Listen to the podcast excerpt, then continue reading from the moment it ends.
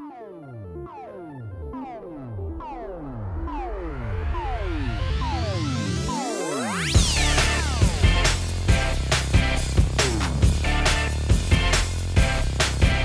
Fala pessoal, tudo bem com vocês? Estamos começando aqui o 22 episódio do A Semana em Jogo, a melhor fonte de informação para você saber o que rolou no mundo dos games nessa semana. Aqui quem fala com vocês é o arroba Bacon e comigo hoje sempre a gente tem o Felipe Lins. Saudações, meus queridos ouvintes. E o Caio Nogueira também. Fala pessoal, beleza? É isso aí, fica ligado que no episódio de hoje a gente vai ter Disco Elysium se aventura em novos palcos e vai virar série de TV. O que é uma ótima notícia, já que pelo visto ninguém vai ter dinheiro para comprar a continuação dele ou de jogo nenhum. Só não vale quebrar o controle de raiva, tá? Até porque se for um Joy-Con é capaz que ele já esteja quebrado. Ó, falou em raiva aí, ó, mas calma, calma, que o Xbox vai trazer um monte de jogo de graça na versão digital da E3 que não vivemos. Saudades. É isso aí, essas são as principais manchetes do programa de hoje, mas antes de cair de cabeça nas notícias, se liga aí no nosso novo grupo do Telegram. Para entrar nele, basta visitar o endereço t.me barra ASJ Amigos. Eu vou repetir, t.me barra ASJ Amigos. Quem faz parte desse grupo pode mexer na pauta dos episódios do cast, conversar diretamente com a gente que faz o A Semana em Jogo acontecer e ainda concorrer a códigos de jogos que a gente for conseguindo com os nossos parceiros do mercado. De novo, anota aí o link t.me barra ASJ Amigos. Tendo feito aí o jabá do nosso grupo do Telegram, meus caríssimos co-hosts e amigos, como é que foi a semana de vocês, hein? Queria, antes de qualquer coisa, deixar bem claro que a pauta de hoje foi mexida pelos nossos ouvintes, nossos amigos lá do grupo do Telegram. E hoje a gente teve muita, muita, muita coisa para deixar de fora, porque essa semana, nossa, até bomba teve, né? Até ameaça de bomba lá, lá verdade, na, na verdade. Konami nós tivemos. Foi uma semana muito mesmo bombástica, né? Ciclone bomba, bomba na Konami, é tudo bomba, cara. Nossa, é semana bomba. bombástica, meu Deus. Né? Uhum. eu joguei essa semana, gente, eu joguei Undertale, eu finalizei pela primeira vez, né? Esse jogo que é aclamado pela crítica, um uhum. cult um hit, um cult hit, né? Muito famoso aí dentre as pessoas que são fãs de joguinhos e não necessariamente AAA. Mas eu ainda preciso jogar um pouco mais ele porque eu só joguei um dos finais, né? Ele é um jogo que tem três finais, então eu joguei apenas um. Tava em discussão lá no Backlog Game Club, que é um clube de jogos que mais tarde a gente vai falar um pouco sobre ele também, lá no final. Mas assim, já adianto que eu tenho um projeto chamado Backlog Game Club. Todo mês a gente seleciona um jogo para jogar e a gente tem o, o, o mês inteiro para jogá-lo e conversar no Telegram, né? Então, quem tiver interesse, aí lá no final a gente deixa essa dica aí para vocês. E você, Caio? Cara, é, eu tô jogando muito Final Fantasy XIV, inclusive uma das coisas mais inusitadas que me podia acontecer nessa quarentena aconteceu. Eu fui hum. convidado para um casamento em Final Fantasy XIV.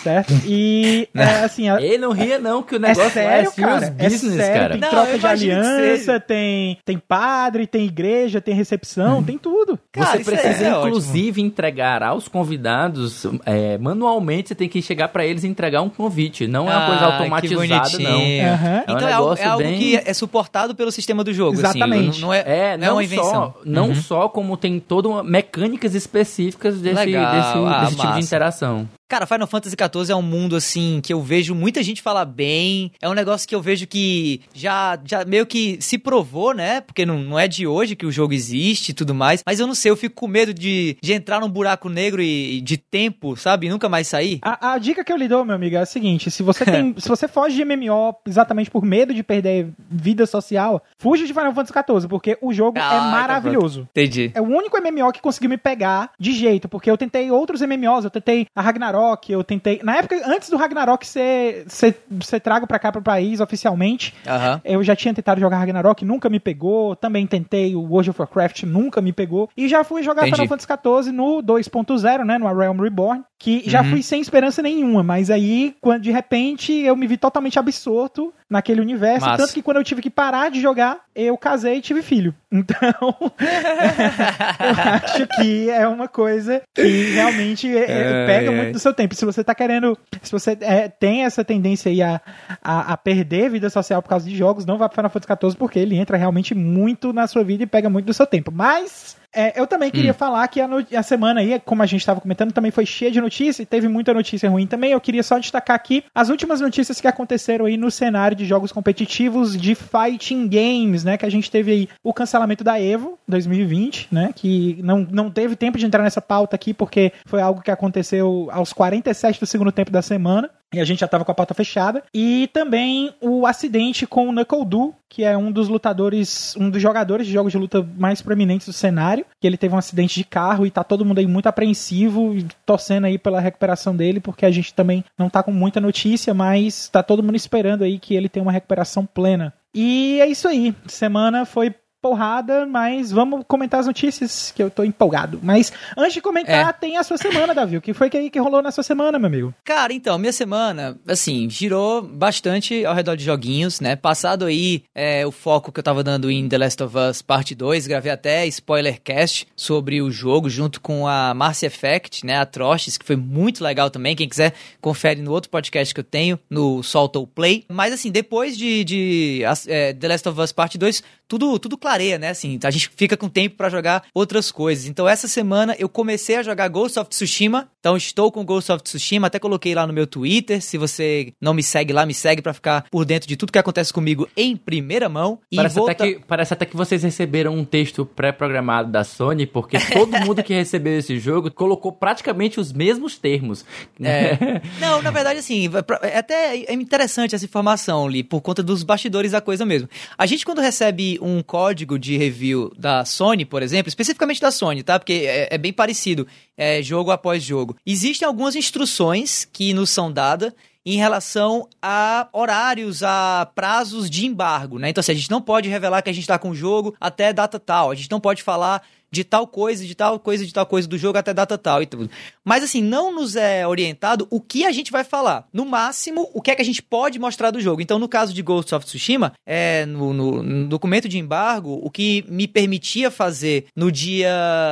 Quando foi que eu revelei que eu tava com o jogo? Acho que fazem. Acho que foi na segunda ou foi na agora... terça-feira dessa semana. Acho foi dia primeiro ou foi dia, dia é, 30? Acho, acho que foi dia 2, assim. dia 2. Acho que foi dia 2 ou dia primeiro. Enfim, tinha lá no embargo. Você tá com o jogo, eu recebi o jogo semana passada, então foi antes do, do, do embargo cair. E aí dizia lá, ó, quando chegar dia 1 de julho, você pode dizer que você tá com o jogo, ok, e você pode, se quiser, postar imagem A e imagem B, né? Um, um ou outro. Aí eu fui e postei as duas imagens no Twitter, beleza. E aí também tá lá no embargo. Para review, você tem que esperar até dia tal para lançar a review e, por favor, não mencione aspecto A, B e C da review. Deixando claro que esse negócio de não mencionar não significa dizer não mencione coisas do jogo que estão erradas. Pelo menos eu nunca, nunca tive nenhum, nenhum tipo de embargo sobre coisas do jogo que, que eram quebradas, que estavam ruins, que eu não podia falar. Não é isso. É geralmente o um embargo em relação a conteúdo é mais no sentido de não gerar spoilers, né? De não dar spoilers sobre o jogo. Então você não pode, por exemplo, assim que você que cai o embargo da, das reviews do jogo, dizer com quem é a, a batalha final, digamos assim. Né? Uhum. Então, geralmente geralmente é um embargo de conteúdo. E aí você vai respeitando esses embargos e vai continuando nesse relacionamento com a PlayStation, com a Sony. E eu, eu sei que ele é modularizado, né? Vocês têm data específica que vocês podem, por exemplo, até o lançamento vocês não podem falar de determinadas coisas, mas aí depois vocês já estão livres para poder Exatamente. escrever algo que leve em consideração spoilers. Então até Exatamente. o lançamento não pode ser falado nada que seja com furado spoiler. E, exatamente. E outra coisa também interessante sobre isso, aproveitando até para falar do outro jogo que eu recebi para testar nessa semana, que foi o Iron Man VR, que inclusive já tem episódio do Vale a Pena Jogar nesse momento sobre o jogo, é que o Ghost of Tsushima, por ser um jogo muito maior, mundo aberto e tal. É, vai ser lançado depois de Iron Man VR, mas eu recebi o código antes. O jogo vai ser lançado dia 17 de julho, mas eu já recebi o código é, durante junho, 24, 25 de junho. Iron Man VR, que é um jogo bem menor, são até 10 horas de gameplay no total, se eu não me engano, eu recebi 3 dias antes de poder publicar a review. Então, assim, joguei no talo, né, assim, no meu, no meu PlayStation. Consegui fazer a review, postei a review, mas, obviamente, é um jogo muito mais fácil de fazer review, porque ele é um jogo menor. Enquanto Ghost of Tsushima, por ser um jogo maior, eu recebi antes, porque é um jogo que eu vou ter que gastar muito mais tempo jogando ele para poder fazer uma review competente sobre o que eu achei do jogo. Então é isso, assim. Eu tô com Iron Man VR, tô com Ghost of Tsushima, terminei de jogar agora Iron Man VR para fazer a review, tava paralelamente jogando Ghost of Tsushima, e agora eu vou focar 100% em Ghost of Tsushima para dia 17 de julho, tá publicando tanto no Jornal Povo a versão texto, quanto também no Vale a Pena Jogar o áudio do que eu achei do novo jogo aí, da nova franquia, possivelmente, da Sucker Punch, né? Dos criadores de Infamous, beleza? Bom, então é isso, vamos nessa aqui pro primeiro bloco de notícias do podcast de hoje.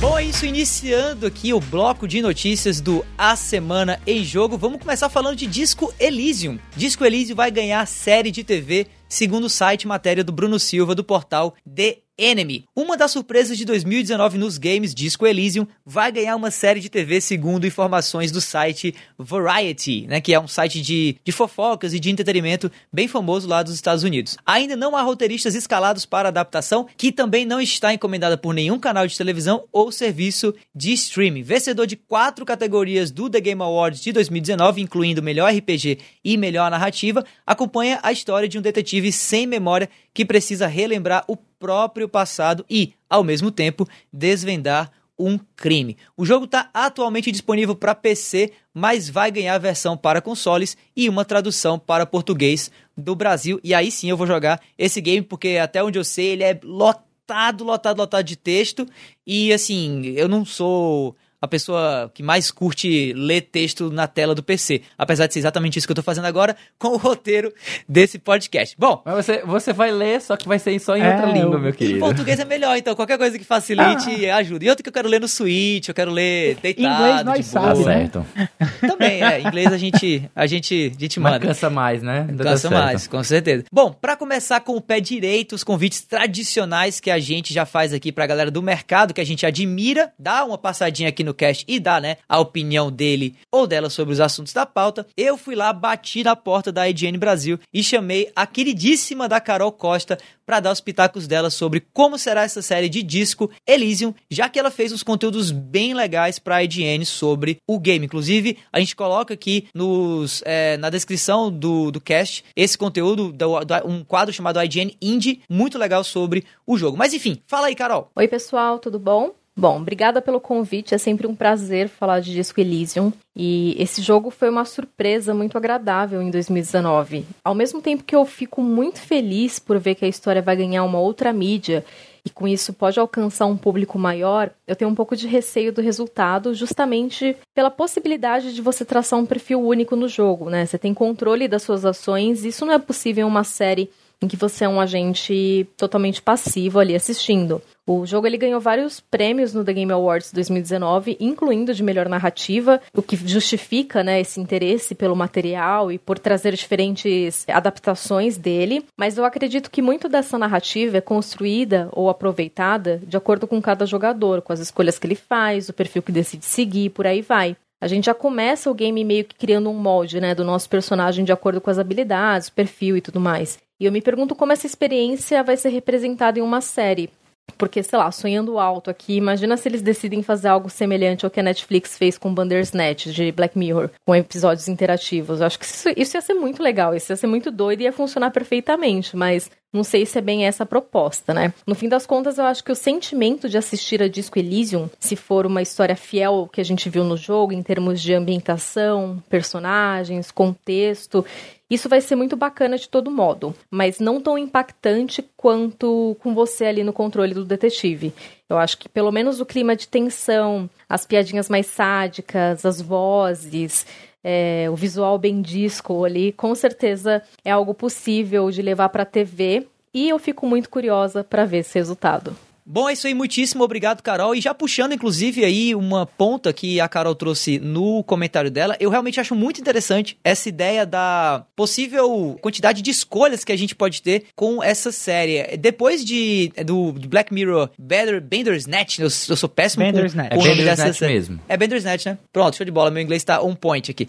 Bom, com Black Mirror Bandersnatch, algo que me chamou bastante atenção naquela série, obviamente, foi a possibilidade de você, com o seu controle né, remoto, né, de TV mesmo, poder quase jogar, né, uma quase uma visual novel, digamos assim, através das escolhas que você fazia ao seu personagem na série. E a própria premissa da série Bandersnatch era ser um pouco videogame, já que o, no roteiro tinha um pouco disso, né? Você, na verdade, acompanhava a trajetória da produção de um jogo lá na década de 70, 80, mais ou menos. Numa adaptação de Disco Elysium para televisão, eu acho que esse mote pode continuar, né? Já que Disco Elysium é um videogame e é um videogame, é um jogo muito pautado pelas escolhas que você faz e como essas escolhas pintam o teu personagem. Quem sabe, apesar da gente não ter ainda noção nem de quem vai pegar essa série para distribuir, né? Essa pudesse ser talvez a segunda série interativa que a gente tivesse, além de Black Mirror Bandersnatch. Então achei muito interessante o que a Carol falou e eu assino embaixo. Assim, eu, pelo, pelo menos, acho que seria um caminho muito interessante para uma série de um jogo que pouca gente conhece, mas que quem joga elogia muito exatamente esse aspecto, né? Da modularização, da personalização que ele traz. Mas e vocês, meus amigos? O que, é que vocês acham disso? Cara, eu vou confessar que essa semana foi a semana. Esses últimos dias, né? Foram os anúncios de séries baseadas em, em jogos, né? Nós, além do Disco Elysium, nós também tivemos notícia de uma nova série baseada em Fallout, uhum. né? E também uma do, baseada no indie My Friend Pedro, que vocês chegaram a jogar, eu sei que tem uma história é, de um cara banana, que, né? uma banana, é uma loucura assim, é, é. Eu joguei My Friend, My Friend Pedro, a, se não me engano, a banana que se chama Pedro. É, e... a banana que se chama Pedro. E eu, tipo assim, pô, vai ter é. uma série disso, que bizarro, sério. Mas eu te digo, eu te digo de onde vem a inspiração da série My, é, My Friend, é, é My, Isso, Friend, My Friend Pedro, Pedro, né, nome do jogo? Isso, My Friend Pedro. Vem, vem de Baby Driver. Pode ter ah, certeza. Legal, legal. É, é uma série que mistura ação com música, toda então, hora. Então, provavelmente nós vamos ter algo meio Baby Drive misturado com uh, John Wick, talvez. Isso, isso. Um John Wick é? com Baby Drive, exatamente. Legal. Dá uma coisa legal, dá uma coisa legal. E de Fallout, eu sei que eu não sei o que esperar, mas os produtores são os mesmos de Westworld, então nós vamos ter algo legal, né? Já no caso de Disco Elysium, eu confesso que eu não sabia literalmente o que esperar, até que a Carol simplesmente me trouxe, uhum. a explosão mental, que disse, cara, um é insight, é mesmo. Né?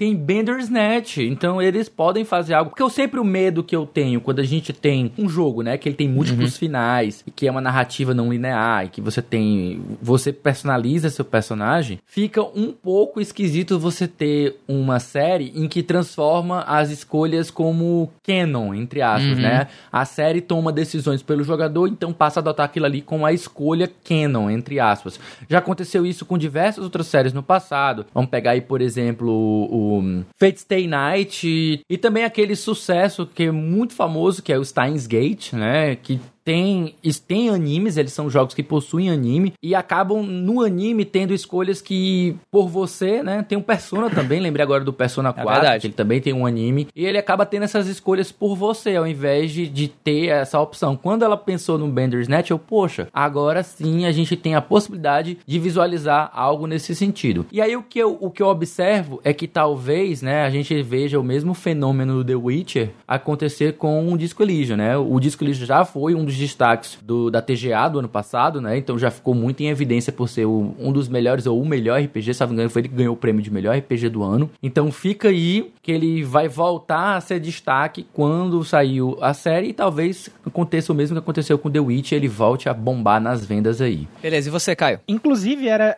exatamente esse é um aspecto que eu queria ressaltar aqui no meu comentário, porque eu acho que essa tendência que The Witcher começou junto do Netflix uhum. vai virar uma coisa aí que vai tender a ter mais séries de jogos, né? A gente já tinha aí suspeitas da série de Resident Evil, que estava pelo próprio Netflix também, que a gente já vinha comentado há alguns episódios atrás. A gente tem agora essas confirmações aí da série de Fallout, da série do Disco Elysium. Eu não estava sabendo dessa série de, de My Friend Pedro. Muito legal saber, porque é, é um jogo muito bacana bacana. E a gente também tem exemplos disso acontecendo no cinema, porque quer queira quer não, antes da pandemia, o, o filme que saiu grande foi o Sonic. E foi um filme que deu muito certo, né? Então eu acho que é, essas, é, todos esses aspectos vão acabar chamando a atenção de produtores, porque a, a, a mídia de jogos está crescendo muito. A gente já tem bem. Acho que em termos de lucro, a mídia de jogos já, já tem um lucro bem maior do que a, a, própria mídia de cinema, e talvez seja isso aí também mais um atrativo para tentar com que uma mídia una a outra, né? Fazer, por que não fazer pensar mais em filme de jogos com qualidade? Porque antes, uhum. quando a gente tinha aqueles filmes antigos, por exemplo, é, o filme do Mortal Kombat, aquele lá dos anos 90,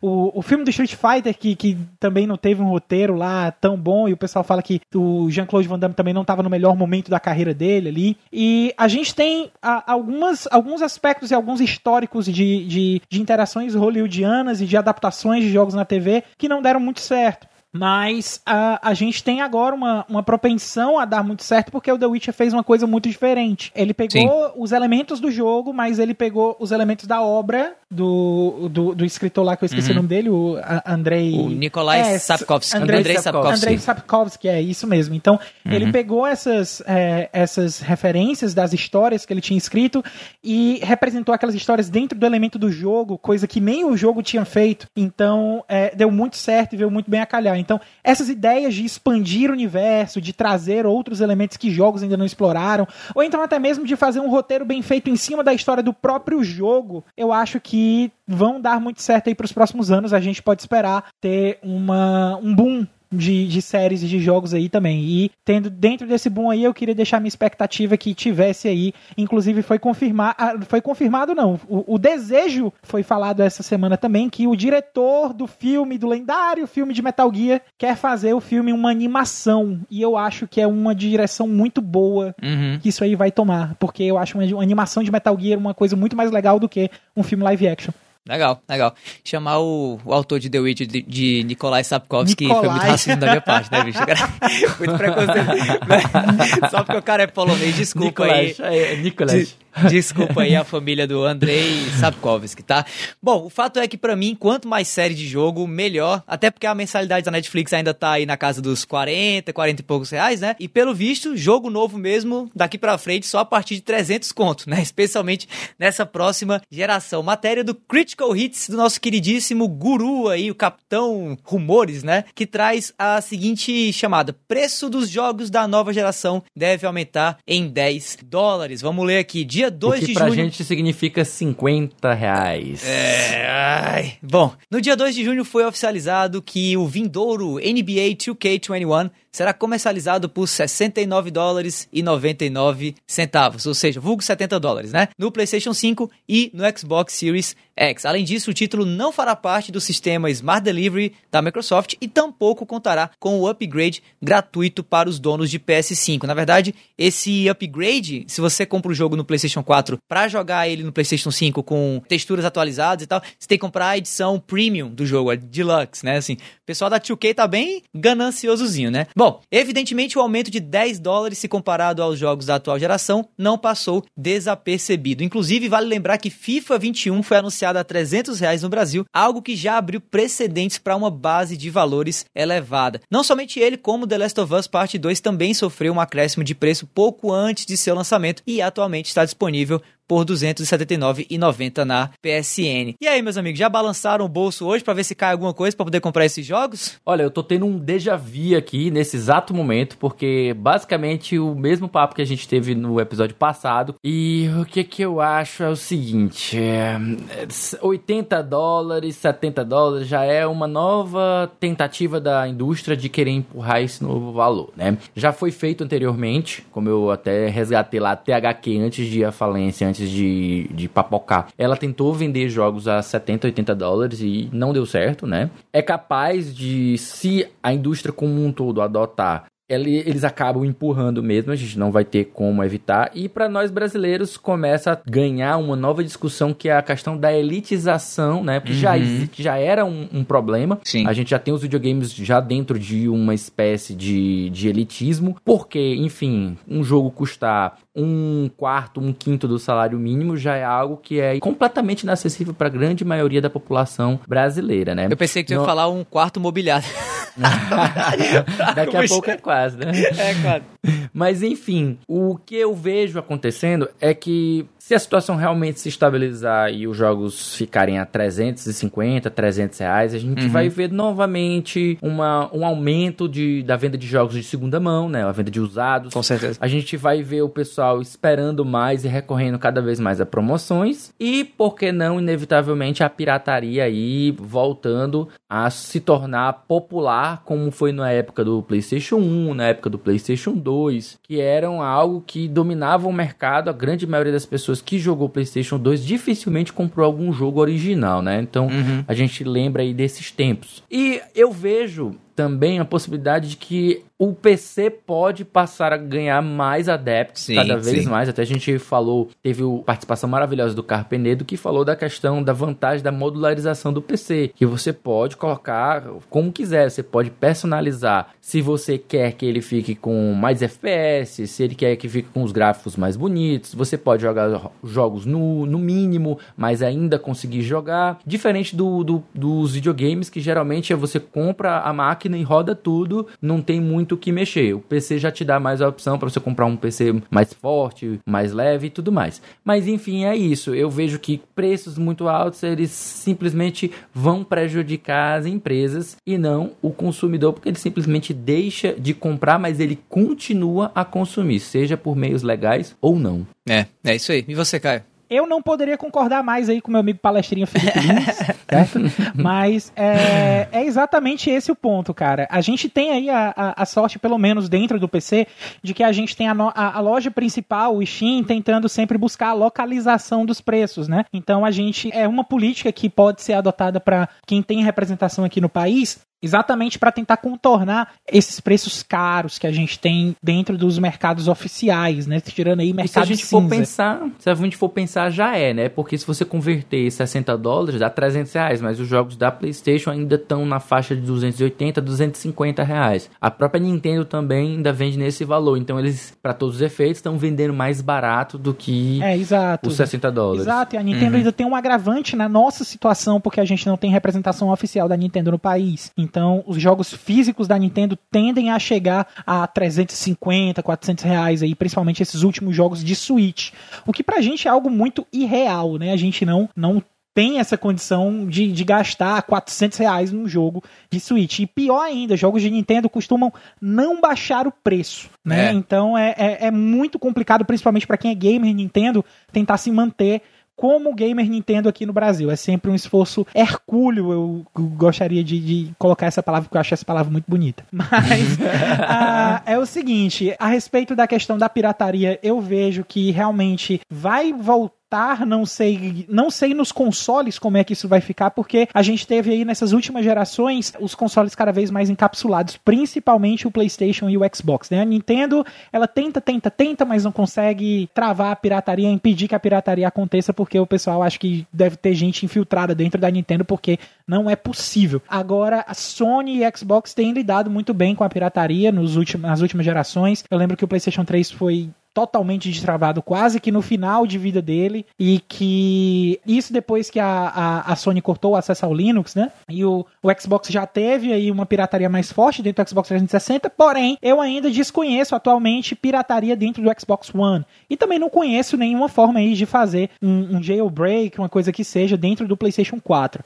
É, eu vejo essa pirataria acontecendo realmente com mais força no PC. Porém, os jogos de PC eles têm essa questão de aumentar o preço mais para questão de acompanhar os lançamentos, né? Porque o preço do console precisa ser de um preço e o preço no PC acaba sendo o mesmo preço. Mas aí a gente também tem uhum. a questão de não, não ter esse desenvolvimento, é, essa necessidade de aumentar o preço tão escancarada assim no PC por causa de uma geração nova, porque a gente só tem a mesma geração de sempre, né? A gente não tem nada que venha a impedir o, o, o, o aumento do preço, a não ser a, a necessidade de custo de mão de obra que tem aumentado muito, o mercado em crunch, etc, etc. Essas coisas que a gente já comentou aí aí no cast passado. É, é, cara, eu acho que é algo que não foi abordado até então nesse momento, mas que também é, tem a ver com uma resposta natural a esse aumento de preços aí, é a ênfase maior dada ainda aos serviços, né?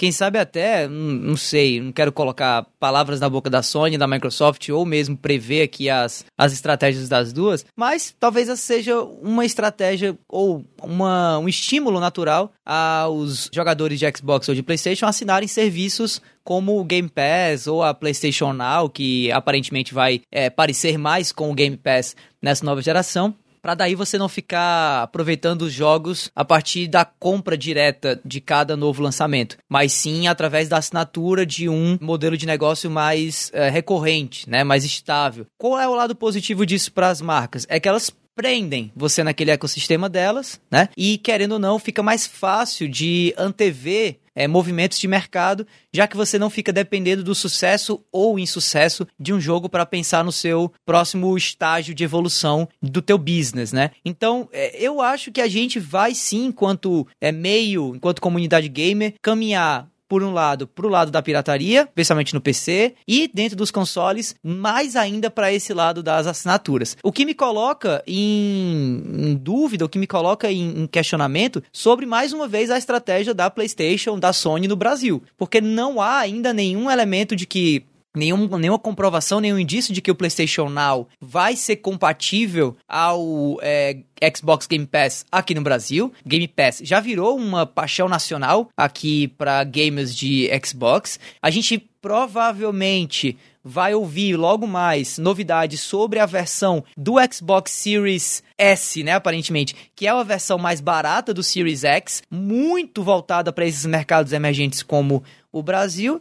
E daí, amigo, você está juntando a fome com a vontade de comer, né? Você está pegando gamers que vão ter problemas com é, a compra de novos games. Você está pegando um sistema, né, uma, uma assinatura de jogos que já está num preço adequado e que vive tendo em promoção, né? E você está pegando uma empresa que é a Microsoft, que já tem uma presença no Brasil e tem total interesse de virar a mesa nessa nova geração, tentando aí se tornar a, o número um do mundo, como a PlayStation foi agora com o PlayStation 4. Então, cara, eu não sei. Eu, eu espero ver da Sony alguma resposta a esse aumento de preço, até porque esse aumento de preço não é algo que ela necessariamente controla, né? Isso é feito também por empresas third party, né? Empresas terceirizadas, que não tem nada a ver né, diretamente com a Sony ou com a Microsoft. Mas se a Sony não lançar um Game Pass logo mais aí, ou uma versão dela do Game Pass que funcione no mundo todo e que seja compatível com o que a Microsoft está fazendo, não vejo como gamers brasileiros é, vão continuar preferindo o PlayStation ao invés do Xbox. Vale lembrar, inclusive, que o que fez o PlayStation 2 virar o console de todo brasileiro durante a infância foi exatamente a pirataria, coisa que provavelmente a gente não vai ter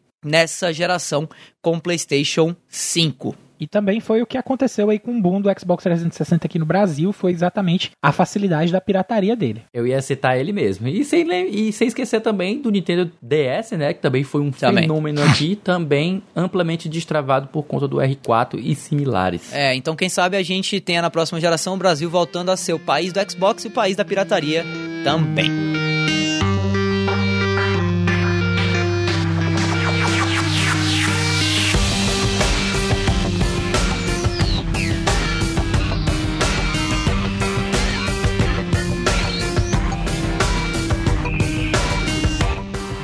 Continuidade aqui com o segundo bloco de notícias do episódio de hoje do A Semana em Jogo, falando agora de Nintendo, mas infelizmente falando de problemas, falando de pedidos de desculpa da Nintendo. Matéria do Rafael Homer da IGN, presidente da Nintendo, pede desculpas por drift dos Joy-Cons. Presidente da Nintendo, Shuntaro Furukawa, pediu desculpas oficialmente nessa terça-feira, dia 30, por conta do problema dos controles Joy-Con, que acabou ficando conhecido como, abre aspas, Drift.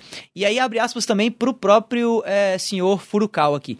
Em relação aos Joy-Cons, pedimos desculpas por qualquer problema causado aos nossos clientes. Continuamos com o objetivo de melhorar nossos produtos, mas como o Joy-Con é objeto de uma ação coletiva nos Estados Unidos e esse ainda é um problema pendente, gostaríamos de não responder sobre nenhuma ação específica.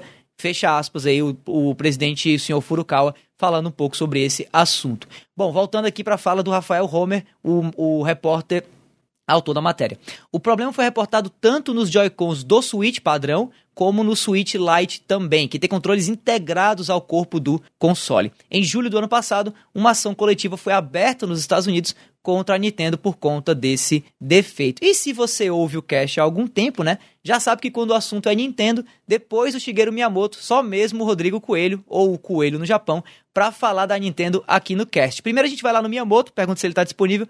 Quando ele não está disponível, a gente, beleza, vamos para a segunda melhor opção, que é o nosso queridão Coelho no Japão. Daí é claro que a gente foi lá, né, obviamente no Rodrigo, pedir uma palhinha dele sobre essa situação toda aí com os Joy-Cons da Big N. Fala aí, Coelho. Fala Davi, galera do cast, Coelho no Japão aqui. Mais uma vez, muito obrigado pelo convite de participar desse podcast maravilhoso. E cara, esse problema de drift no Joy-Con é um problema extremamente recorrente desde o lançamento do Nintendo Switch, que até hoje acontece muito. A Nintendo, ela nunca admitiu oficialmente que existe esse problema, apesar de ter tomado medidas, né, por trás dos panos ali para ajudar as pessoas que estão tendo esse problema mesmo depois da garantia do console. Eles mandaram um comunicado interno para as assistências técnicas do mundo inteiro, dizendo que mesmo depois da garantia eles poderiam receber e consertar gratuitamente o, o Joy-Con caso o problema seja especificamente esse de drift. Mas publicamente a Nintendo nunca tinha admitido. Então, para o presidente da Nintendo vir pela primeira vez e pedir desculpa por isso publicamente é significativo, tá? É, é significativo de que eles entendem que existe esse problema, significativo de que eles provavelmente vão querer melhorar isso no futuro e de que eles estão ativamente tentando ver esse tipo de coisa. Mas desculpas não é o suficiente. A gente quer ação. A gente já tá no quarto ano do Nintendo Switch, foi lançado em 2017, né? E até hoje as pessoas sofrem com esse problema não é uma coisa completamente resolvida. Então pedir desculpa realmente não não resolve, não é o suficiente mais, entendeu? É, é um produto caro, até para quem mora lá fora. E é meio inadmissível isso estar tá acontecendo até hoje, sabe? De fato, os problemas diminuíram demais e é de fato eu acredito que eles não possam comentar mais com isso porque eles vão perder. Normalmente a Nintendo é alvo de vários é, processos e várias coisas de patent trolls, de pessoas que tentam falar: ah não, você é, tentou utilizar uma coisa que nós inventamos e a Nintendo sempre ganha. A Nintendo ela tem um histórico enorme de ganhar as ações na justiça. Mas essa aqui eu acho que a Nintendo vai perder. Porque é realmente um problema que muita gente tem. É inegável. Se você procurar por guias na, na internet é, e por vídeos sobre problema de drift no Joy-Con e como resolver, você vai ver que essas páginas são extremamente populares. Porque muita gente busca por isso. Muita gente. Eu tenho um canal de Nintendo, cara. O tanto de pessoa que vem até mim todos os dias me dizer isso na seção de comentários é enorme. Então, assim, é um problema que diminuiu, mas eu acredito que pelo menos 50% das pessoas, um número exorbitante mesmo, ainda tem. Pedido de desculpas não é o suficiente, mas ao menos é significativo de que eles reconhecem o erro pela primeira vez. Então, é, é isso aí que eu acho. Eu acredito que em novas iterações do Nintendo Switch, isso vai ser eliminado de fato, porque o Nintendo Switch Lite, ele já tem uma taxa muito menor de problemas do que o Joy-Con em si, tá? Apesar do Nintendo Switch Lite ter sido adicionado nessa, nessa class action, né, nessa processo contra a Nintendo, ele não é um problema tão difundido quanto o Joy-Con. Eu tenho o Nintendo Switch Lite, já uso ele há bastante tempo, zero problemas de drift. Já os meus Joy-Cons, absolutamente todos que eu já comprei até hoje, e já foram três ou quatro pares, todos eles tiveram problema. Então, é, no futuro aí, espero que isso melhore. É isso aí, mais uma vez, muito obrigado. Quem quiser chegar lá no canal, Coelho no Japão, para saber tudo sobre Nintendo e nas redes sociais, Rodrigo Coelho C. Beleza? Muito obrigado mais uma vez, amigos. Excelente cast e até a próxima. Abração. Bom, então é isso. Muitíssimo obrigado por mais uma participação brilhante, meu querido Coelho. Mas e aí, Felipe? O que, é que você achou de toda essa história aí? Será que a gente vai ver alguma mudança de fato nos Joy-Cons do Nintendo Switch? Ou basicamente esse é um problema que vai acompanhar a geração inteira desse console da Nintendo? Rapaz, eu espero que sim, porque em gerações passadas nós tivemos muito, muita dor de cabeça com, por exemplo, as três luzes vermelhas na época ah, dos 360. Foi uma dor de cabeça para muita gente. Tem um trauma até hoje. Muita gente tem trauma, diz que nunca mais vai comprar um Xbox porque tem medo dessas coisas da Microsoft. Mas enfim, eu só fico um pouco assim mordido porque o ideal mesmo é que a Nintendo fizesse um recall mundial. É né? verdade. A, a ação que deveria ser feita é o recall, que ela manda chamar todo mundo que comprou e troca, uh, oferece a troca gratuita desses, desses produtos. Obviamente, não é algo que a gente espera que ela vai fazer, porque não vejo isso no histórico dela. Apesar de que ela vem com essa história de desculpa, né? Esse pedido de desculpa, não sei o quê. Pedir desculpa para mim, eu vou, eu vou mandar real aqui e vou logo. Vou, vou, vou alisar, não. Não vou alisar, não. Dependendo do que eu Eita, falar, eu vou concordar com ele, Eita, eu vou discordar totalmente. Então lança a braba aí, meu brother. Eita, pau. Pedir desculpa pra mim é, é uma formalidade. É o mesmo que uma nota de repúdio. Serve ah, pronto, pra nada. Pronto. Nada. Ah. Então, eu faço aqui a minha nota de repúdio ao pedido de desculpa pronto. da Nintendo. Eu quero recall. Eu quero recall. é, vocês verem o tamanho da relevância. Mas é só isso mesmo que eu tenho a dizer. Eu tenho o Switch, eu não sei se eu experimentei o Drift, mas uhum. eu tenho uma perda de conectividade, geralmente quando eu boto o controle atrás da, da, da minha perna. Por exemplo, se eu fico de perna cruzada na, no sofá e eu coloco o Joy-Con é, mais próximo aqui da minha barriga, a, a perna é, fica entre o videogame e o controle e há uma perda de sinal. De forma é da, que às vezes eu tô... É o da direita ou da esquerda? É o da esquerda. Hum, beleza. O problema geralmente vezes... é da direita. É o da direita Não, que dá. Desculpa, desculpa. É, é ambos. Ambos. Acontece certo. com ambos. Às vezes o personagem fica andando, continua andando, né? Mesmo uhum. eu tendo já parado de apertar ou mudando para outro lado. Uhum. E às vezes o da direita fica girando a câmera, mesmo eu tendo parado já, já coisa, ou não reconhece o, o pressionado de um botão que eu pressionei. Então isso às vezes prejudica um timing, prejudica durante uma luta, um combate, alguma coisa uhum. assim, algo um pouco chato. E isso é notável porque usando o controle do PlayStation 4, usando o controle do Xbox 360, eu não sinto isso de jeito nenhum. É como é. se o, o, a antena interna, uhum. tanto do videogame quanto do controle, tivesse um, um alcance muito pequeno, né? Então, uhum. eu já tive problema em relação a isso. Não sei se isso exatamente é o drift, eu acho que não, mas fica aí meu, minha nota de repúdio que a uhum. Nintendo deveria mesmo fazer um Cara, recall. Eu vou um pouquinho além, tá? Eu vou até me sentar aqui direitinho na cadeira para poder dar uma senhora eita, bronca na Nintendo eita, que tá precisando ouvir isso aí, porque eu consultei algumas pessoas que têm Nintendo Switch que eu conheço, tá? Eu consultei e teve gente que falou que comprou quatro Joy-Cons e os quatro deram o mesmo problema. Tá? Então, gente, isso aí, pedido de desculpa, isso aí não é coisa, não é coisa que se faça, não. Você tem. Eu acho que o pessoal que tá fazendo ação nos Estados Unidos tá mais do que certo, tá correndo atrás dos direitos, certo? Uhum. Então, é, e se a Nintendo tem uma coisa quebrada, ela tem ciência que tem uma coisa quebrada e ela não tá nem aí, ela continua vendendo, isso aí dá uma implicaçãozinha legal uhum. gigantesca para ela. Então, eu acho que ela tá bem encrencada com essa ação conjunta aí que o pessoal tá movendo lá nos Estados Unidos. Eu acho que deve resultar em alguma coisa de, de ou de conserto de graça, em que ela vai ter um prejuízo grande já, ou então até mesmo no pior dos casos aí para Nintendo uma multa, certo? E, e assim, eu acho que se ela realmente fez isso sabendo que o controle ia dar problema e sabendo que tem essa condição e realmente não tomou nenhum nenhuma atitude, não tomou nada para poder corrigir isso aí, eu acho que ela tem mais é que pagar mesmo. Ela tem é, isso aí é, é enganar, é consumidor. Então, na minha opinião, tá mais do que certo o pessoal tá cobrando isso aí da Nintendo. E a Nintendo, eu acho que pedir desculpa já tá meio tarde para ela pedir desculpa, porque pedir de desculpa para hum. mim também não é nada, cara. Ela tem, é, para mim, se ela realmente quisesse pedir desculpa e ela realmente sentisse o problema do consumidor, porque é muito fácil você pedir desculpa depois que você já tem o dinheiro do cara na mão. Isso é muito tranquilo. É, é, é. agora, é, o que é que ela tem que fazer? Na minha opinião, o que é que a Nintendo teria que fazer? Quer pedir desculpa, Nintendo? Ó, manda o Joy-Con pra cá de graça, a gente paga o envio, a gente conserta e te manda de volta. Eu duvido que ela vai fazer isso, mas para mim isso seria um pedido de desculpa. Não só uma notinha do presidente falando: ah, não, a gente tá sabe do problema, mas como tem uma ação aí nos Estados Unidos acontecendo, a gente não pode comentar. Faça-me o favor, né? Não dá certo, pelo amor de Deus. A é. gente é muito crescido, a gente já então. sabe que a Nintendo tem condição de fazer uma coisa maior, porque a Nintendo, quer queira, quer não, ela é uma empresa centenária, ela tem dinheiro, a gente sabe que ela tem dinheiro. É, tá só fazendo, tá só fazendo então, um parque de diversão é, inteiro. Então, assim, não, não, não dinheiro condição, não, não dá para comprar essa desculpa da Nintendo. Sinto muito aí, Furukawa, mas essa desculpa tá furada. É. É, é, é engraçado, essa atitude da Nintendo me lembra muito é, a atitude da mesma empresa lá nos anos 90, na época do Nintendo 64. O Nintendo 64 ele, ele trouxe vários jogos que viraram franquias assim antológicas, né? Que até hoje a gente joga, e uma dessas franquias foi Mario Party. Porém, Mario Party 1 do Nintendo 64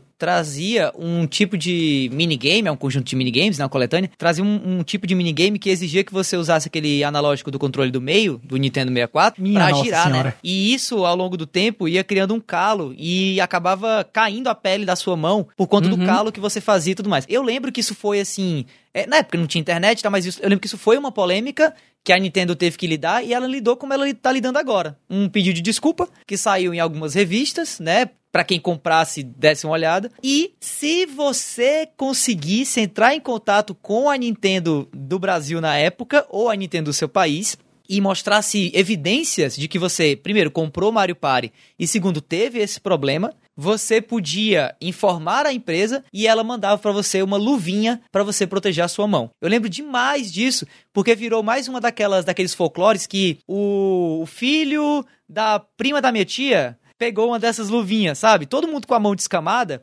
mas tinha alguém, algum fulano assim, distante, que tinha a luvinha, que era uma luvinha massa e que só veio porque ele reclamou pra Nintendo e, e conseguiu isso daí. Por que, que eu tô dizendo isso? Porque eu dei uma pesquisada e aparentemente existe um serviço gratuito de conserto dos Joy-Cons oferecido pela Nintendo, inclusive ah, então, no Brasil. Então começa a perdoar a Nintendo. Tá? Porém, amigo, é aquela coisa não é fácil de acessar esse serviço, tá não é simples de enviar, não há garantia. Pois é, não há garantia de retorno. É aquela coisa, não há relatos de pessoas satisfeitas com esse serviço de assistência técnica. Fica parecendo um enorme tapa-buraco que a Nintendo tenta aventar para compensar alguma coisa e no fim das contas ela não consegue, né? E é aquele no... gif, é aquele gif do cara que tá querendo tampar um, um vazamento com de adesivo. água com isso um band-aidzinho. Com um band-aid, um adesivo é. preto.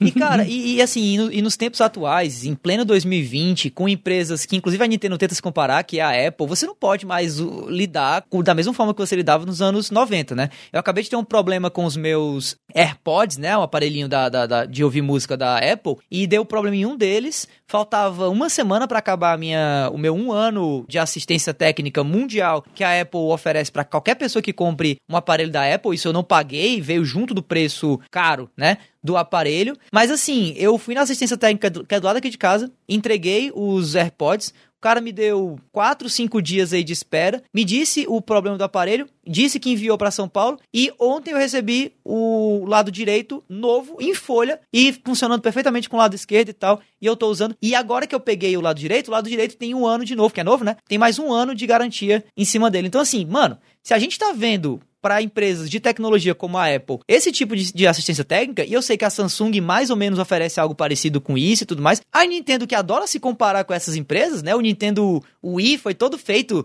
eu lembro, a época, junto, é, em cima do modelo de negócios da própria Apple e tudo mais, tá mais do que na hora, né, do seu Furukawa aí começar a trabalhar melhor esse, essa questão da assistência técnica dos aparelhos da própria Nintendo, né? Bom, falamos de Nintendo, falamos de PlayStation, ficou faltando falar de fato de Xbox, por isso a última matéria desse episódio do A Semana em Jogo é exatamente sobre a Big, Big X aí, a Big X. Matéria do Diego Lima da IGN Brasil e quem sabe aí talvez matéria mais bacana dessa edição do A Semana em Jogo.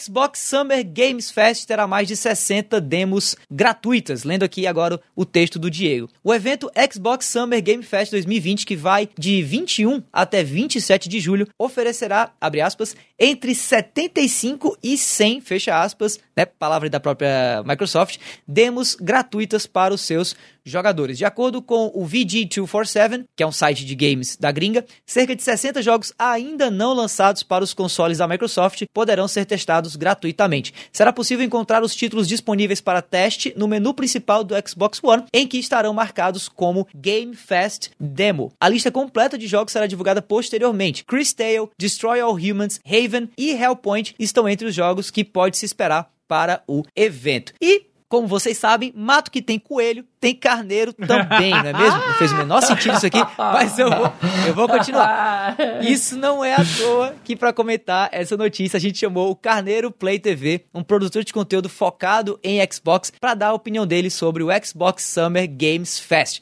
Fala aí, Carneiro. Fala pessoal, eu sou o Carneiro e quem me acompanha nas redes sociais sabe que eu sou apaixonado pelo Xbox One.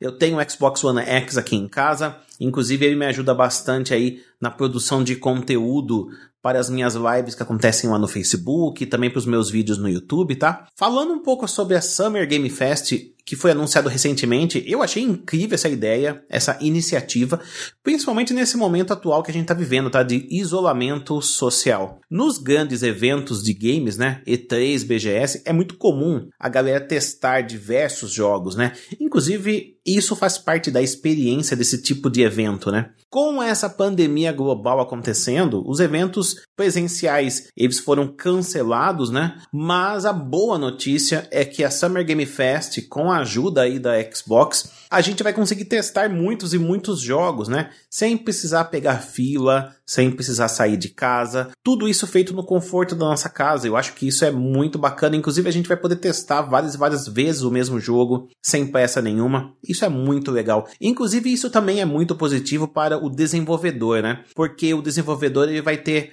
a chance de ter muitas e muitas pessoas de vários lugares do mundo testando o jogo. Se o jogo for positivo, for bom, as pessoas gostarem, elas vão querer seguir o jogo, vão querer seguir a página do, do desenvolvedor, vai querer seguir a produtora, nas redes sociais, vai querer ficar antenado por novidades para testar e acompanhar o progresso do desenvolvimento do jogo até sair a versão final, e inclusive podem até mesmo sugerir melhorias do jogo, né, dar feedback e sugerir melhorias para o jogo é, ficar cada vez melhor ainda. Então eu acho que só tem pontos positivos. Você consegue unir a necessidade do desenvolvedor de fazer as pessoas conhecerem o seu jogo o produto que você está fazendo, né, o projeto que você está desenvolvendo, e as pessoas estão querendo novidades, elas querem testar jogos novos. Então, quando você une esses dois universos aí, eu acho que é muito, muito positivo, né? Falando de jogo, não saiu ainda a lista completa de todos os jogos que vão estar presentes lá para a gente testar, mas eu quero já dar para vocês aqui passar três dicas aqui de jogos, sugestões para vocês ficarem espertos, tá? O primeiro deles é para quem é fã de RPG. Tem um jogo chamado Chris Tales, tá? Fica de olho nesse jogo. Eu acho que o, o, jogo vai valer a pena a gente testar. Ele tá muito bonito, é aí do estilo RPG, então se você gosta desse estilo de jogo, já fica aí antenado aí para esse jogo, tá? A segunda dica é um jogo chamado The Veil Shadow of the Crown. Esse jogo é para quem gosta de combates medievais, ele é no estilo ação-aventura. Então, é um outro jogo que está chamando a atenção. Fique esperto com ele para a gente testar também. Para finalizar as dicas aí, tem um jogo chamado Rage, An Ancient Epic. Chamou muita atenção, tá? Eu tô muito interessado em testar esse jogo. Ele é um jogo do estilo ação-aventura que se passa na Índia e ele tá me chamando a atenção porque o visual dele tá meio que lembrando o Príncipe da Pérsia. É um negócio interessante. Eu definitivamente quero testar esse jogo durante a semana da Summer Game Fest, tá?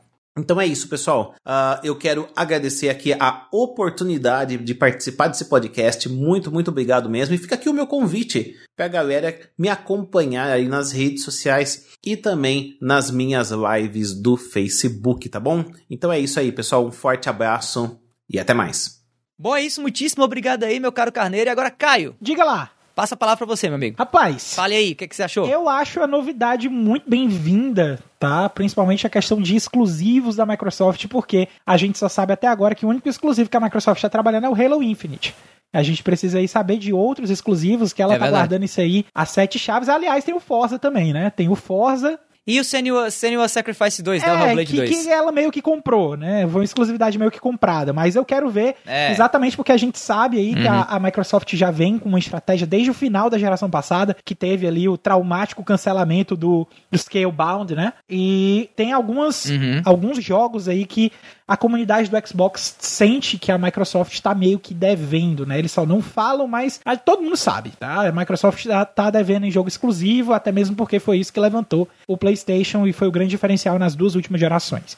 Então, a gente tem uma, um evento focado em exclusivos, tipo fazer aquela E3 que foi só exclusivo, foi tudo era World Premiere, só exclusivo, Xbox Exclusive. Foi muito bacana, foi uma uhum. foi muita responsa ali pro Xbox também. Eu achei aquele momento, aquela E3 muito fantástico. Eu espero que seja um evento muito parecido em que a gente vai ter aí marcas novas. Eu quero um Killer Instinct novo, eu quero mais informação do Battletoads tem que ter coisas da Rare, porque a Rare, eu acho que desde que a Rare foi um, é, um estúdio que se uniu com a Microsoft, é um estúdio que era muito bem aproveitado quando era da Nintendo, mas desde que foi para a Microsoft ele meio que foi subutilizado. Eu não vejo a Rare tendo o mesmo, o mesmo potencial que ela tinha quando ela trabalhava em conjunto com a Nintendo, né? E Perfect Dark e uhum. jogos mais legais aí do Xbox também, talvez até um Gears novo, que eu acho que já tá mais ou menos em tempo da gente ter um anúncio ou alguma coisa assim, um teaser, um negócio mostrando já assim, porque Gear 5 eu acho que já tem o que de tempo de lançada? Tem uns 3, 4 anos já, né? Uhum. Então, é, a gente já tá nesse período aí de começar a ter esses exclusivos. Eu espero que a Microsoft venha com esses exclusivos.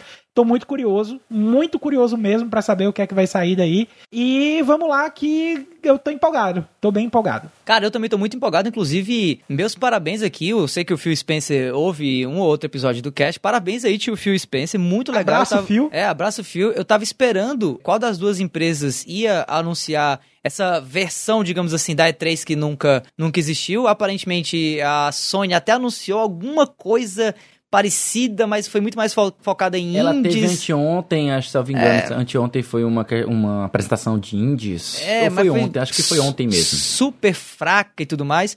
E o que eu tava esperando realmente era algo que a Steam meio que fez, né? Ela tá nesse festival de verão dela agora com demos de jogos que ainda vão ser lançados e tudo mais. Mas eu acho que foi a Microsoft quem realmente deu aí um home run e acertou em cheio trazendo uma experiência similar ao que existiria na E3, né, que era um evento fechado em que você podia ir lá e testar demos de jogos ainda não concluídos, em fase alfa e tudo mais, mas que a gente não vai ter esse ano por conta do cancelamento do próprio evento, por conta aí do coronavírus. Então, assim, parabéns, vai me dar uma inveja imensa, porque eu não tenho Xbox, tenho PC e tenho PlayStation 4, e duvido muito que isso seja né, aberto também para os jogadores de PC, apesar de haver né, uma relação aí entre a Microsoft e o mundo do PC. Me dá uma inveja muito grande da galera do Xbox que vai poder testar esses jogos em antecipado. E, cara, que isso sirva de lição. Eu acho que se der tudo certo com esse evento, me pergunto aí se a gente vai ter realmente eventos de games como a E3 no semestre que vem dado que eu acho que isso vai ser um sucesso enorme e isso fortalece ainda mais a própria plataforma, o ecossistema, né? Imagine que para quem é fã de Xbox, saber o que tá vindo por aí nos próximos seis meses, até um ano, quem sabe, já que eu acredito piamente que vão ter jogos nesse evento agora, que só vão estar disponíveis em 2021 e tal, é muito da hora. Né? E saber que isso é algo exclusivo de uma plataforma e não da concorrente, só reforça a predileção de quem curte Xbox na própria plataforma aí do console da Microsoft, né? Mas e você, Lee, o que é que você acha? Cara, eu, eu tendo a concordar que a Microsoft tomou um passo à frente, né, em relação a, a colocar jogos de, de escopo maior, de orçamento maior nesse festival dela, claro, que não é a primeira, né, não é a primeira vez que isso acontece, é, é a primeira vez que alguém toma a frente para colocar um AAA, né? Uhum. Porque, como a gente mencionou nos episódios anteriores, a Steam já vem com a terceira edição, né, do festival de jogos dela, mas é, a maioria mesmo é indie, então não se compara com a gente ter jogos AAA figurando aí nessa nesse nesse evento da Microsoft. Agora sim, eu não tenho muito a adicionar porque infelizmente eu também não tenho o console da Microsoft, eu só tenho o PC, não sei nem se a gente vai ter acesso a algumas dessas demos. Espero que sim, confio no tio Phil, mas eu não estou esperando por isso, né? Mas assim, nós temos outros eventos também, como a gente está nesse período E3 não E3, né? Que agora são meses e não só uma semana, como era antigamente. Uhum. Nós temos também outros eventos agora que vão ter nessa primeira quinzena do mês, que eu separei aqui até mesmo para passar informação, até porque eu não tenho muito a comentar sobre essa da Microsoft. Legal. Dia 8 agora de julho, a gente vai ter uma apresentação de World of Warcraft, né? Eles vão apresentar a mais nova expansão, que é a Shadowlands. Dia 11, dia 11, dia 11, nós teremos a Devolver Direct 2020. Será do caralho! Vai ser do caralho!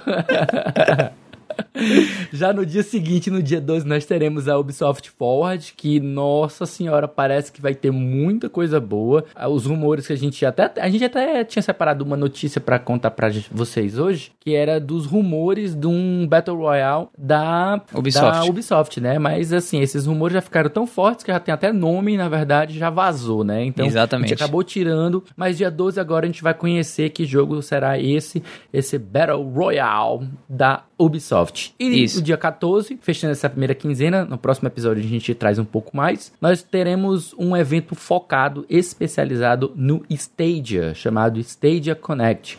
Lembrando que a Google ainda não desistiu do projeto. Meu Deus do céu. então nós vamos ver aí mais coisas. Eu também espero que a Microsoft exiba alguma coisa do xCloud, porque, enfim, tá faz um tempo que a gente não ouve falar desse projeto e, e junto do Stadia aí são o futuro Ai. dos videogames dos videogames. Mas é bem isso aí mesmo. Bom, eu só sei o seguinte: o Xbox Summer Game Fest vai ser massa e vai estar tá cheio de jogo legal. Mas a grande maioria dele, como eu já falei, não vai sair agora tão cedo. Daí, Caio, meu querido co-host. Diga lá. Se eu quiser saber, tipo, o que é que vai sair semana que vem, o que é que eu faço? Ah, meu amigo, aí você tem que tocar pro pai, né? E como é que você toca pro pai? Você se liga aqui na nossa seleção de jogos que a gente aqui do A Semana em Jogo preparou para você.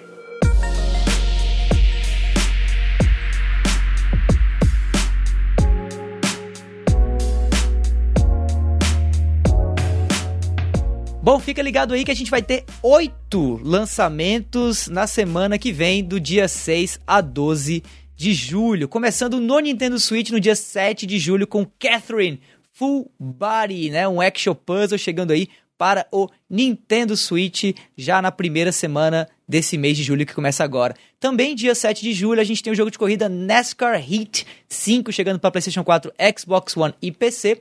Super Liminal, um jogo super interessante, um jogo de aventura meio meio maluco, né? Que trabalha com perspectivas e tal. Bem bacana, chamou bastante atenção quando tava ainda, se eu não me engano, em. Acho que tava em beta, era Early Access no PC. Vai estar tá chegando agora pros consoles no PlayStation 4, Xbox One e Nintendo Switch. Também para PS4, Xbox One e Nintendo Switch a gente tem Crosscode, um action RPG muito bom, tá? Eu joguei ele no PC, tô agora com a versão dele pro Switch, vou fazer uma review também sobre essa versão. Excelente o jogo Crosscode, tá?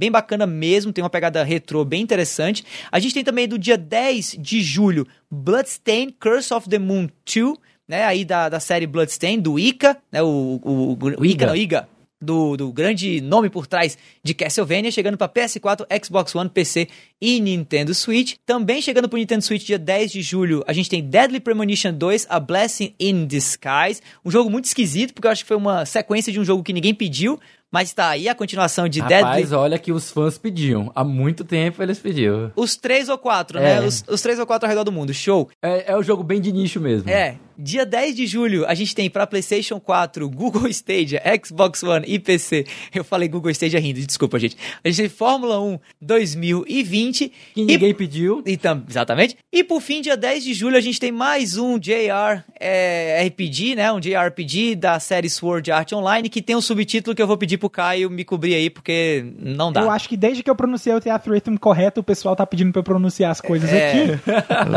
então eu acho que a gente devia fazer uma tradição de colocar pelo menos um dos jogos aqui com o nome complicado para eu tentar pronunciar correto. O nome desse aqui é Sword Art Online Alicization Lycoris. Ah, meu Deus Daí, do céu, meu pai então, é japonês, assim, pegou né? Daí você pegou a Alice, Título pegou o Sword Art Online, esfregou um no outro, deu isso aí, pronto.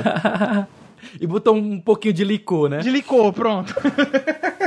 Bom, mas além desses lançamentos, a gente tem mais novidades aí chegando essa semana, né, Li? Nossa, tem muita coisa. Essa semana agora a gente tem chegando para os serviços de assinaturas, né, da renovação dos catálogos. Nós temos chegando aí gratuitamente na Epic Game Store do dia 1 de julho, Trackmania, né, para o PC. Nós temos Conan Exiles chegando dia 2 de julho até o dia 8 e Hue que é um jogo de cores muito legal também. E para PlayStation 4 nós temos chegando da Plus o jogo Erika, que é um bônus, né, dos dois jogos mensais, ela, ele é o jogo bônus é o Erika, mas também nós temos chegando o NBA 2K20 e Rise of Tomb Raider, jogaço aí para quem é assinante da Plus. Para o Twitch Prime, somente para o PC nós temos Dark Devotion, Dear Esther, Grip Combat Racing, Kunai, e Turok 2 Seeds of Evil. Turok! no X Games with Gold, né, Xbox Games with Gold, nós temos Saints Row 2 e também temos WRC HFIA World Rally Championship. Nome, é. nome bem ruim. E nós temos aí também no Xbox Game Pass entrando Out of the Park Baseball 21 para o PC, Soul Calibur 6 para o Xbox One, Crosscode também para o Xbox One, Fallout 76 para o PC e para o Xbox One. Todos esses agora para o início do mês. É isso aí, rapaz. Início de mês é tonelada de jogo novo aí para quem ouve o A Semana em Jogo. Além dos jogos da semana aí, dessa lista imensa de coisa que tá chegando nesse mês, esse trio aqui do A Semana em Jogo tem mais um monte de conteúdos para você ficar ligado. Toda sexta-feira tem episódio novo do Vale a Pena Jogar com o nosso queridão aqui, o Davi do Bacon, trazendo uma review de jogo que ele acabou de zerar. Bom, em ato, mais com uma penca de conteúdo já produzido, você encontra no Spotify o papo catedrático sobre videogames procurando por Cast Potion. E mensalmente, busca lá por Backlog Game Club no seu agregador de podcast favorito para encontrar um papo sobre o jogo do mês do Clube do Jogo, projeto tocado aí pelo nosso queridíssimo Felipe Lee.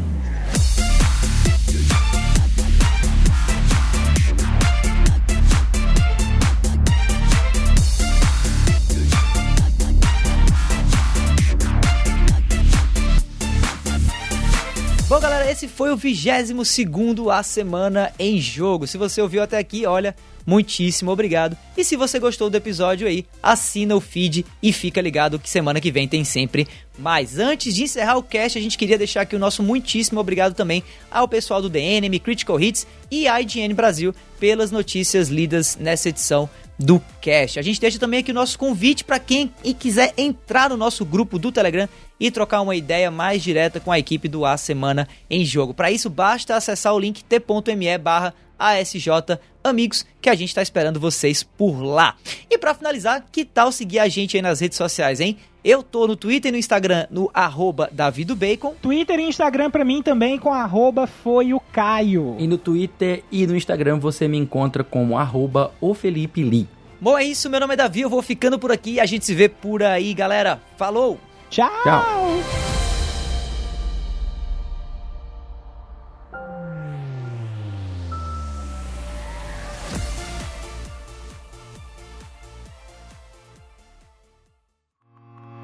Este podcast foi editado por Felipe Lins.